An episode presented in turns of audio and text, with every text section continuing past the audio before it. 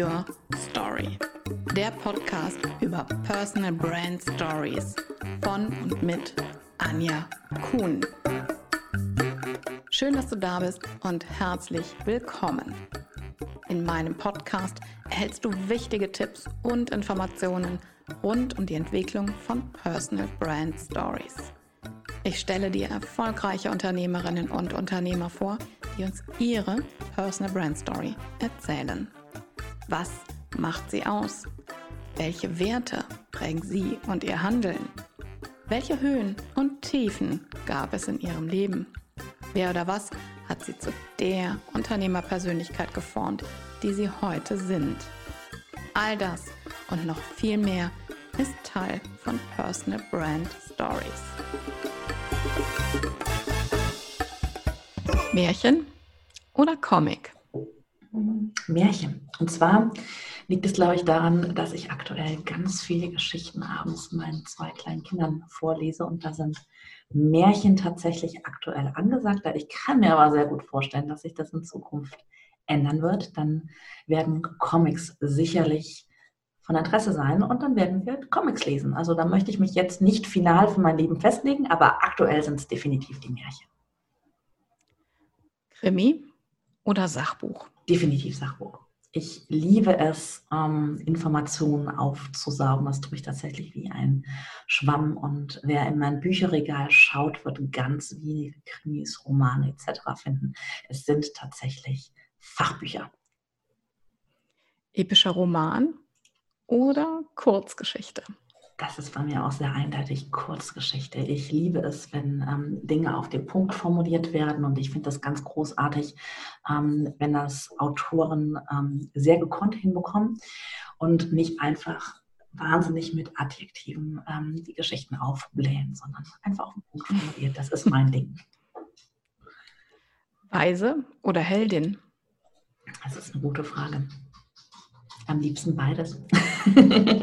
also ähm, natürlich bin ich, da ich aus dem Projektmanagement komme, sehr analytisch unterwegs, aber ähm, das alleine macht ja, macht ja nicht den Erfolg aus, sondern du wirst ähm, gleichzeitig auch nur eine Heldin sein können, wenn du mit deinem Team kooperierst, richtig kommunizierst und auf die individuellen Bedürfnisse, Stärken, Wünsche eingehst. Und ähm, ich denke, ich würde gern beides sein.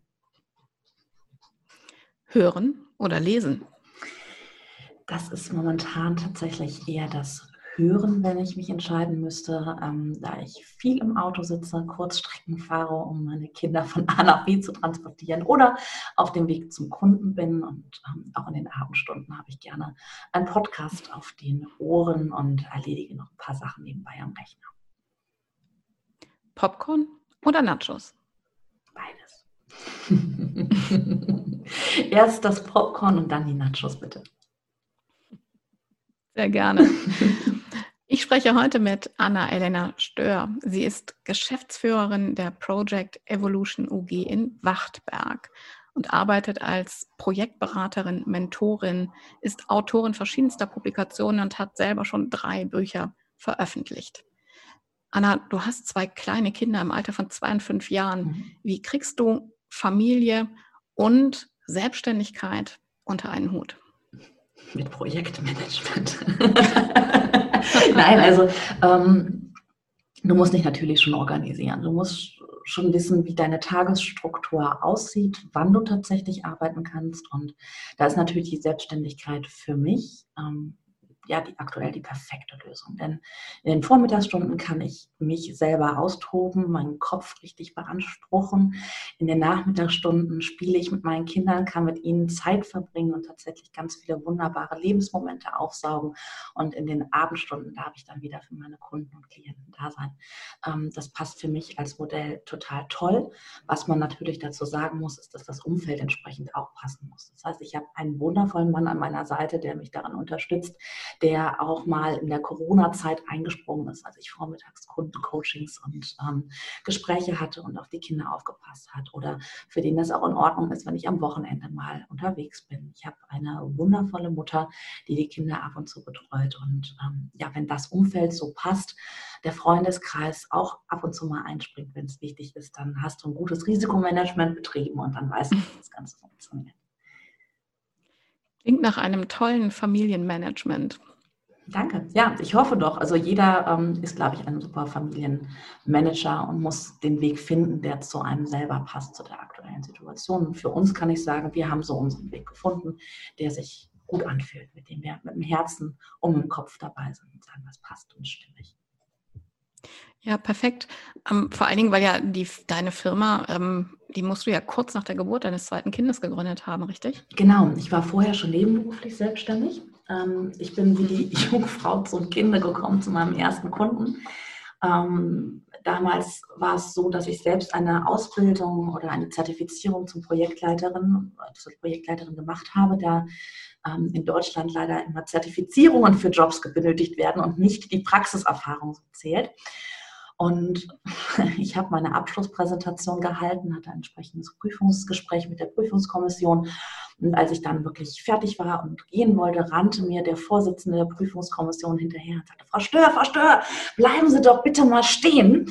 Ähm, ich wollte gerne mit Ihnen darüber sprechen, ob Sie nicht meinen Job haben möchten. Dann habe ich gesagt, naja, ich wollte sie jetzt da gerade nicht abwerben. Also sie sollen ihn doch wohl behalten. Dann meinte er, nein, er würde gerne in Rente suchen, gehen und sucht schon seit mehreren Jahren eine adäquate Nachfolgerin und hätte sie jetzt in mir gefunden. Und das wäre doch jetzt was ganz Tolles. Ja, so bin ich dann nebenberuflich gestartet. Das war 2014 rum. Und ähm, habe dann ganz bewusst mit meinem Mann die Entscheidung getroffen, dass wir Eltern werden wollen. Wenige Monate später hat das Ganze funktioniert und die Elternzeit dann halt mit der Sicherheit eines sehr gut dozierten Jobs im Hintergrund zu nutzen, meine Firma zu gründen. Und 2017, also kurz vor Geburt des zweiten Kindes, habe ich dann auch die OG gegründet, bin also im Handelsregister jetzt eingetragen, habe das Ganze dann ganz offiziell gemacht. Und ähm, wie kommt es zu dem Namen? Was verbirgt sich hinter Project Evolution? Das ist eine sehr gute Frage. Ähm, da habe ich viele Nächte drüber gegrübelt, bis ich gesagt habe, naja, eigentlich ist es so, dass ich das Projektmanagement evolutioniere. Also so wie wir uns als Mensch weiterentwickelt haben, entwickelt sich das Projektmanagement auch immer weiter. Und ich bin kein Fan davon, ein theoretisches Konstrukt zu nehmen und das über ein Unternehmen drüber zu stülpen und zu sagen, so ähm, funktioniert und das muss genau nach dieser Anleitung gemacht werden, denn das besagt die Theorie. Vielmehr ist, ist meine Leidenschaft, verschiedene Instrumente und Tools so zu kombinieren, dass es optimal zum Unternehmen und der Mitarbeiter, der Menschen, die dort arbeiten, passt. Denn das ist, wir Frauen werden das nachvollziehen können, wenn du so einen schlecht sitzenden BH hast, der kann schön aussehen und sexy sein, das machst du vielleicht für eine Nacht oder für zwei Nächte, aber danach sagst du, naja, vielleicht gibt es auch was, was schön ist, was ja auch komfortabel ist. Und so bin ich dann auf das hybride Projektmanagement gekommen. Das heißt also die Kombination von agilen Ansätzen wie Scrum oder Kanban mit klassischen Modellen wie das Wasserfallmodell oder das V. Und das meinte dann tatsächlich Project Evolution, dass es ein bisschen anders ist, wie bei den meisten Beraterinnen und Mentoren, die man so kennt. Ah, okay. Mhm. Ähm, was ist denn deine größte Stärke? Es sind einige.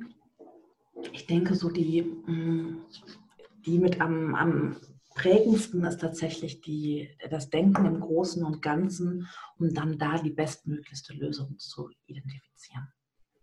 Das ähm, würde ich doch als eine meiner größten Stärken, wenn nicht sogar die größte Stärke, beschreiben. Gibt es auch eine Schwäche, die du hast? Ja. Tatsächlich ist es, dass es für mich ähm, so gut wie nie möglich ist, aufzugeben. Also aufgeben ist keine Option. Ähm, ein Zitat oder ja, ein Spruch, den, den ich mir so ein bisschen auf meine Fahne geschrieben habe, ist, when nothing goes right, goes left. Ja, also wenn es rechtsrum mhm. keinen Weg gibt, wird es linksrum definitiv eingeben. Ähm, und ich denke, das kann auch manchmal ähm, den eigenen Erfolg etwas ausbremsen, wenn man so verbissen auf eine Lösung ist oder auf ein Ziel. Ja, das stimmt. Ähm, aber manchmal ist es ja dann auch wichtig, vielleicht mal loszulassen, also den Biss wieder zu lockern und ähm, vielleicht das Projekt in die Schublade zu legen. Kannst du das? Oder sagst du, das ist tatsächlich gar nicht möglich? Das kann ich meinen Kunden sehr gut beibringen. sagen, ähm, ich selbst weiß oder merke inzwischen über die Jahre natürlich, ähm, wenn es nicht sinnvoll ist, dann noch weiter zu gehen und es zur Seite zu schieben und vielleicht nochmal in drei Monaten drauf zu blicken, einfach weil man dann nochmal andere Blickwinkel auf eine Problemstellung bekommt. Ähm, das musste ich aber tatsächlich lernen und ich erwische mich immer wieder dabei, dass ich dann doch sehr verkopft bin und sage jetzt mit dem Kopf durch die Wand, ähm, das wird schon irgendwie wie funktionieren. auch wenn sich oder mein Leben mich häufig eines Besseren gelernt hat, gelehrt hat. Das ist ähm, ja eine Herausforderung, an der ich arbeiten darf. Aber ohne Herausforderung wäre das Leben ja auch ganz langweilig, oder Anja? ja, das stimmt völlig. Das stimmt, ja. ähm, an welchen Stellen hat dich das Leben das anders gelehrt? Ähm, zum Beispiel ist mein Vater recht früh verstorben. Das war in der Zeit in etwa, wo wir uns kennengelernt haben. Da war ich gerade 18 geworden und ähm, mhm. Da äh, hätte ich mich auf den Kopf stellen können, wenn jemand sich entscheidet, in den Tod zu gehen. Also er war sehr krank und hatte da keine andere Chance mehr und sagt, mein Leben ist jetzt zu Ende. Und ähm, ja, das große Glück hat, ähm, auf einer Palliativstation wunderbar in den Tod begleitet zu werden. Ähm, da kann dein Kopf sagen, noch so sehr sagen, ich möchte aber, dass er noch bei mir bleibt. Ähm, dann musst du sagen, ja, das ist jetzt so zu akzeptieren. Und man kann aber aus den Tagen, aus den Stunden, die verbleiben, das Bestmöglichste rausholen. Noch ganz viele schöne mhm. Erlebnisse, die man einfach dann im Herzen aufbewahrt und die man nie wieder vergessen wird. Und das durfte ich machen, dank sehr weiser Pflegerinnen und sehr weiser Ärzte. Das ähm, ist natürlich wirklich sehr, sehr früh mit 18 Jahren. Ähm, wie ging es danach dann für dich weiter? Wie hast du dich dann auch aus dieser Traurigkeit heraus ja, gearbeitet? Das klingt mhm. jetzt so, so technisch, aber manchmal ist das ja so, dass man dann dieses ähm, sehr funktionale, dass es hilft, die Emotionen, ähm, naja, was heißt beiseite zu legen, aber zumindest ähm, weiterzumachen. Mhm. Ähm, schlussendlich waren es vielleicht zwei oder drei ähm, Aspekte. Erstmal ähm, war mir damals schon klar, dass ich sehr dankbar sein durfte, meinen Vater 18 Jahre tatsächlich an meiner Seite als einen sehr weisen und treuen Berater gehabt zu haben. Ja? Viele, mhm. viele Kinder werden komplett ohne Eltern groß, ohne Väter groß oder ähm, haben ganz, ganz schreckliche Erfahrungen gemacht. Ja? Das hatte ich ja alles nicht. Also das war erstmal eine sehr schöne, wunderbare Zeit, auf die ich zurückblicken konnte. Dann war es zu dem damaligen Zeitpunkt so, dass ich duale ähm, Studentin war bei einer großen Firma und dadurch bedingt ähm, eine Zeit lang in Stuttgart gelebt habe und eine Zeit lang in Bonn. Und dadurch hätte ich meinen Vater ja sowieso in meiner Abwesenheitszeit nicht ähm, ja, erleben können. Also ich hätte jetzt vielleicht anrufen können, Videocalls etc. Mhm. gab es damals so gut wie noch nicht. Ähm, mhm. Das heißt also, dass diese räumliche Trennung hat es mir recht leicht gemacht und ähm, meine Familie und mein Freundeskreis.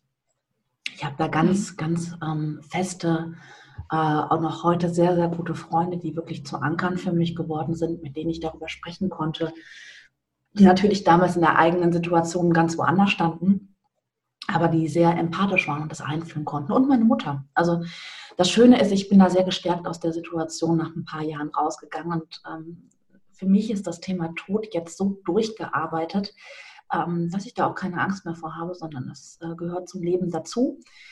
Ähm, mhm. führt dann zu komischen Situationen, wenn mein großer Sohn mich fragt, sag mal, wie sehen tote Menschen aus, dass ich da doch sehr abgeklärt bin. Ähm, und ähm, ähm, ohne groß nachzudenken ihm genau erzählt habe, wie das mit dem Sterben funktioniert. Und ähm, das war dann doch vielleicht ein bisschen zu unempathisch. Ähm, aber gut, das macht mich halt aus das ist halt jetzt ähm, ein Bestandteil von mir und den möchte ich auch nicht missen. Und ich bin einfach dankbar dafür, dass ich die Situation so früh erleben durfte und damit ganz viel Klarheit in anderen Lebensbereichen für mich so bekommen habe. Wie hat dir das ähm, geholfen, dass du mehr Klarheit oder dass du Klarheit in anderen Lebensbereichen findest? Ähm, ich habe einen absoluten Fokus auf Dinge entwickelt, die mir wichtig sind, die ich erreichen möchte. Ziele, die mhm. ich ähm, bekommen möchte. Also also wie gesagt, mein Vater hatte damals noch mitbekommen, dass ich Rosenmontag den ähm, Job für dieses duale Studium gewonnen habe, sozusagen. Ich sage gewonnen, weil ich 50, 60 Bewerbungen geschrieben habe. Ich habe in meinem Leben nie wieder so viele Bewerbungen danach geschrieben, weil diese, ähm, Geschichten natürlich sehr begehrt waren. Und ähm, mhm. an diese Umarmung, als ich diesen Job, die Zusage bekommen habe von der Personalleitung damals, äh, erinnere ich mich heute noch. Ich kann sofort in diese Situation gehen. Und ähm, da war ganz klar, das wird mein Ziel sein. Und mir war aber damals auch schon sehr wichtig, dass ich auf eigenen stand, Beinen stand. Also es wäre jetzt kein Thema gewesen, dass meine Mutter mir meine Wohnung bezahlt hätte und das Auto und was nicht alles, aber das wollte ich nicht. Ich wollte immer diese Selbstständigkeit haben, niemanden anderen auf der Tasche liegen und mein Ding durchziehen und meine Ziele erreichen. Ähm, und das habe ich tatsächlich auch, auch hinbekommen, Stück für Stück dem großen Ganzen halt entgegen. Und wenn man den einen Berg erklommen hat, dann sucht man sich den nächstgrößeren aus. Und das geht immer wieder durch Terler und es geht auch wieder nach oben. Das ist, das ist normal, das gehört dazu. Das durfte ich halt früh lernen und damit ähm, auch akzeptieren. Ja, das stimmt. Irgendwie ist das dann ähm, so eine, ja, wie so eine Art Kettenreaktion. Ne? Wenn man einmal oben ist, dann sucht man sich einfach das nächste Ziel. Genau. Aber die Erfolge auf dem Weg dorthin, die sollte man natürlich auch feiern, weil sonst würde man niemals ähm, das Gefühl haben, erfolgreich zu sein, weil man sich immer gleich das nächste Ziel setzt und nicht zufrieden mit dem ist, was man bisher erreicht hat. Das ist, ist etwas, ja, was ich stimmt. ganz wichtig finde. Ja, das stimmt. Ich habe mal ähm, das gelesen, dass jemand gesagt hat, ähm, der Erfolg ist wie eine ähm, Treppe. Man geht auf einmal ein ganz steiles Stück nach oben, aber dann kommt wieder die Zeit des Verankerns, des Vertiefens mhm. und auch so ein bisschen der Demut, weil man gerade auf der gleichen Ebene gehen muss, bis der nächste Erfolgsschritt kommt. Das finde ich immer sehr spannend und ähm, tatsächlich ruft das in mir auch immer so eine Art, so schon ein Gefühl der Demut hervor, dass ich denke, bleib ruhig. Ähm, es ist wichtig, dass du das jetzt auch erstmal sacken lässt und daran genauso weiterarbeitest. Es kann nicht nur steil hochgehen. Genau das ist ein schönes Bild. Diese, diese Zwischenempore, die man zwischen vielen Treppen hat und dass man da auch manchmal verweilen muss und manchmal brauchst du einen Impuls von außen. Manchmal brauchst du aber auch einfach einen Moment der Ruhe, um deine Energien wieder zu bündeln und zu fokussieren. Und dann sagen, das wird mein nächster Schritt sein, wie du jetzt sagst, ich mache diesen Podcast. Ich möchte die Geschichten von anderen Menschen erfahren. Ja, das ist jetzt dann dein nächste, die nächste Treppe, die du jetzt erklimmen wirst. Ja, ja, das stimmt. Das stimmt. Und ähm, eben auch diese Geschichten der Menschen, auch deine Geschichte, mit den Hörern teilen. Weil sehr viele wertvolle Impulse, sehr viele inspirierende Gedanken und ähm, Ideen dabei auch ähm, ja, nach außen getragen werden. Und das finde ich sehr, sehr bereichernd. Mhm. Und ein paar davon haben wir jetzt von dir auch schon gehört. Ähm, vielleicht erzählst du uns mal, was einen erfolgreichen Projektmanager aus deiner Sicht ausmacht. Ja, was ist Erfolg? Da fängt es ja schon an. Woran definierst du Erfolg? Ist Erfolg wirklich was Monetäres für dich? Ist Erfolg etwas, was dich intrinsisch motiviert? Ja, was du gar nicht so von außen definieren kannst? Schlussendlich sind es, glaube ich, einfach verschiedene Aspekte, die es zu berücksichtigen gilt. Ja, also klar, einmal ist es das Wissen, was du haben solltest ähm, wie du Projekte angehst, damit es möglichst stressfrei für dich und deine Stakeholder, also die Projektbeteiligten ist. Ja. Das wirst du aber in der Regel erst in der Praxis lernen. Ja, in der Regel ist es doch so, dass man von einer fachlich sehr guten Job in eine Projektleiterrolle ähm, überführt wird, befördert wird und ähm, dann gucken muss, wie man das Ganze koordiniert. Ja? Das heißt also, das wirst du über die Jahre erfahren. Und da sind wir beim Punkt, da haben wir auch genau gerade so drüber gesprochen, über die Lessons learned. Ja? Dass du ähm, das Hinfallen nicht als was Negatives ansiehst. Das passiert. Also das beste Beispiel, ja. ähm, was die Hörer jetzt nicht wissen, ist, dass ähm, du mal meine Chefin warst. Und ähm, ich ganz viel von dir lernen durfte. Und Und äh, ja, du hast auch tatsächlich meinen Führungsstil sehr geprägt. Ähm, ich weiß gar nicht, ob du das weißt. Wow. Ähm, Vielen Dank. Also du bist immer so ein kleines Engelchen auf meiner Teufel, äh, auf meinem, meinem, meiner Schulter gewesen, was mit dem Teufelchen gesprochen hat und gesagt hat, nee, also so machen wir das jetzt nicht. Ne? Ähm, also diese, diese Freiheiten, die du mir damals gegeben hast als Werkstudentin, ähm, ein eigenes Teilprojekt zu, zu leiten, da war ich für eine Hausmesse für die Fahnenproduktion verantwortlich. Ich weiß gar nicht, ob du dich daran erinnerst. Naja. Ich erinnere mich sehr gut daran. Dieser Moment, auf den du hinaus willst, der ähm, ja, hat sich auch bei mir sehr tief verankert. Und mhm. ich muss sagen, das war eine, also das macht eine perfekte Projektleitung tatsächlich in meinen Augen auch tatsächlich aus. Also es passieren Dinge die du nicht vorhersehen kannst. Das ist klar und ähm, es wird mal vielleicht auch nicht so laufen, wie du das wünschst. Und genau das kam auf mich zu. Ich war für diese Fahnenproduktion verantwortlich und wir hatten einen ganz tollen Mitarbeiter, der brauchte niemanden, der sein Layout machte. Der hatte seine Fahne ähm, selber fertig gemacht. Ich meine, er hieß Dennis. Und ähm, ich hatte seine E-Mail abgelegt mit all den Druckdaten und habe vergessen, diese zum Drucker zu senden. Und natürlich ist mir das nicht aufgefallen, sondern erst an dem Tag, wo wir angefangen haben, die Fahnen aufzuhängen. Und Dennis ganz aufgeregt vor seinem Stand stand und sagt, wann kommt denn meine Fahne? Und die kam und kam und kam nicht. So, am nächsten Tag war die Hausmesse. Ich ähm, war absolut fertig, weil es mir dann wie von Schuppen von den Augen gefallen ist, dass ich seine Produktion vergessen habe. Habe dann den Drucker angerufen, er hat gesagt, können wir machen, nächsten Tag, weiß ich nicht, so und so viel überliefern wir die, also vor Messebedingungen noch, kostet ähm, x Euro mehr. Und in meinem inneren Auge ja, war ein Film, der sagte, naja gut, das wird jetzt dazu führen, dass du gekündigt wirst, weil du hast ähm, einen Riesenfehler gemacht. Die Messe wird katastrophal sein, wenn diese Fahne da nicht hängt, was natürlich totaler Schwachsinn war. Aber ähm, in der damaligen Situation, so das erste eigene Teilprojekt, war das, das für mich ein Weltuntergang. Und dann habe ich dich gefragt, ob wir uns mal kurz treffen könnten, die Tränen nah und bin wirklich in Tränen ausgebrochen. Und du hast mir ein Taschentuch gegeben, hast gesagt, jetzt hör erstmal auf zu weinen, ist doch alles gut, hast mir auf die Schulter geklopft, hast mich, glaube ich, auch in den Arm genommen und hast gesagt, du hast doch eine Lösung gefunden. Morgen wird die Fahne da hängen, es kostet jetzt ein bisschen mehr, ist halt jetzt so, können wir nicht ändern, aber ist doch alles gut. Und ähm, das hat mich wahnsinnig bestärkt und ähm, diese Situation hat mich in Krisen, die ich erleben durfte in Projekten, immer getragen und ähm, geerdet, ähm, mich zu hinterfragen, ob das jetzt wirklich gerade das Worst-Case-Szenario ist oder tatsächlich nur eine kleine Wolke, die sich vor die Sonne geschoben hat. Das für dich jetzt so ein wichtiger Moment ist, ähm, damit erwischst du mich echt kalt, muss ich sagen. Ähm, das liegt ja jetzt, ich glaube, 15 Jahre zurück. Ja.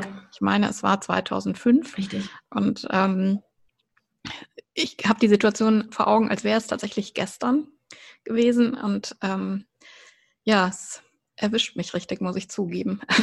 Ja, also vielen glaub, Dank dafür, dass wir da nochmal zurückreisen. Ja, man kann uns jetzt im Podcast nicht sehen, aber wir haben gerade alle beide so ein bisschen Pipi in den Augen. Ähm, das stimmt. ja. Das ist wirklich eine sehr, sehr emotionale Situation für mich damals gewesen, die mich auch so geprägt hat ähm, gepaart mit, der, mit der, dem Aspekt, dass du dich damals, ich glaube 2006, korrigiere mich, 2007 war das, also 2007. selbstständig gemacht hast. Ich habe vorher nie an das Thema Selbstständigkeit gedacht. Also klar gab es das, wusste ich, ne? also ich, ich komme ja nicht von hinterm Mond, aber in meinem Familienumkreis gab es niemanden im engeren Kreis, der selbstständig war.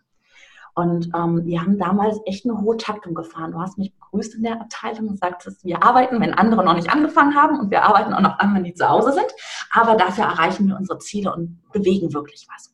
Und es war auch am Anfang sehr anstrengend, aber auf einmal hat man sein neues Leistungsniveau, man ist die Treppe nach oben gegangen, erreicht, war im Flow und fand das total toll. Und das habe ich beibehalten und habe dann halt gesehen, dass ich ein bisschen anders ticke vielleicht als andere Arbeitnehmer und dass, dass eine Selbstständigkeit tatsächlich etwas sein könnte, was mich komplett erfüllt, wo ich aufgehen kann, wo ich dieses Niveau auch ja, gehen kann, ohne dass ich andere mit meinem ja, Leuchten, mit meinem Arbeiten tatsächlich im negativen Sinne blenden, sodass Vorgesetzte Angst um ihre Position haben, die ich gar nicht haben wollte. Das durfte ich nämlich im Angestelltenverhältnis auch häufiger erleben.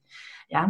Mhm. Ähm, und da bist du für mich auch positiv vorangeschritten und das habe ich immer so aus der Ferne ein wenig beobachtet, was die Anja so macht und treibt.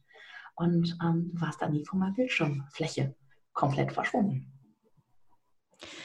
Wie du ähm, ganz am Anfang, als wir uns gerade zusammengeschaltet haben, auch gesagt hast, ne, es ist ganz spannend, wie sich die Wege ähm, immer mal wieder kreuzen und dass man sich auch dank Social Media ähm, nicht mehr so schnell aus den Augen verliert und vielleicht im Augenwinkel immer mitbekommt, was macht der andere, was macht die andere, was passiert da im Leben und plötzlich kreuzen sich die Wege wieder. Das finde ich auch sehr wertvoll und ähm, sehr bereichernd. Ja. Ich finde es wirklich toll, dass wir heute miteinander für meinen Podcast sprechen. Ich, ich bin auch total dankbar für deine Einladung. Da freue ich mich tatsächlich auch sehr, sehr drüber, denn ich denke, dass ähm, gerade wenn man viele Stories von erfolgreichen Powerfrauen und Powermännern hört, die unterwegs sind, ob jetzt als Solopreneur, als Unternehmer, ähm, als Angestellte vielleicht auch noch, ähm, die machen ja auch Mut, selber die nächsten Schritte zu gehen. Und ähm, ja da finde ich es einfach ganz wichtig, dass man, dass man daran teilhaben kann. Und deswegen ähm, teile ich diese Geschichte auch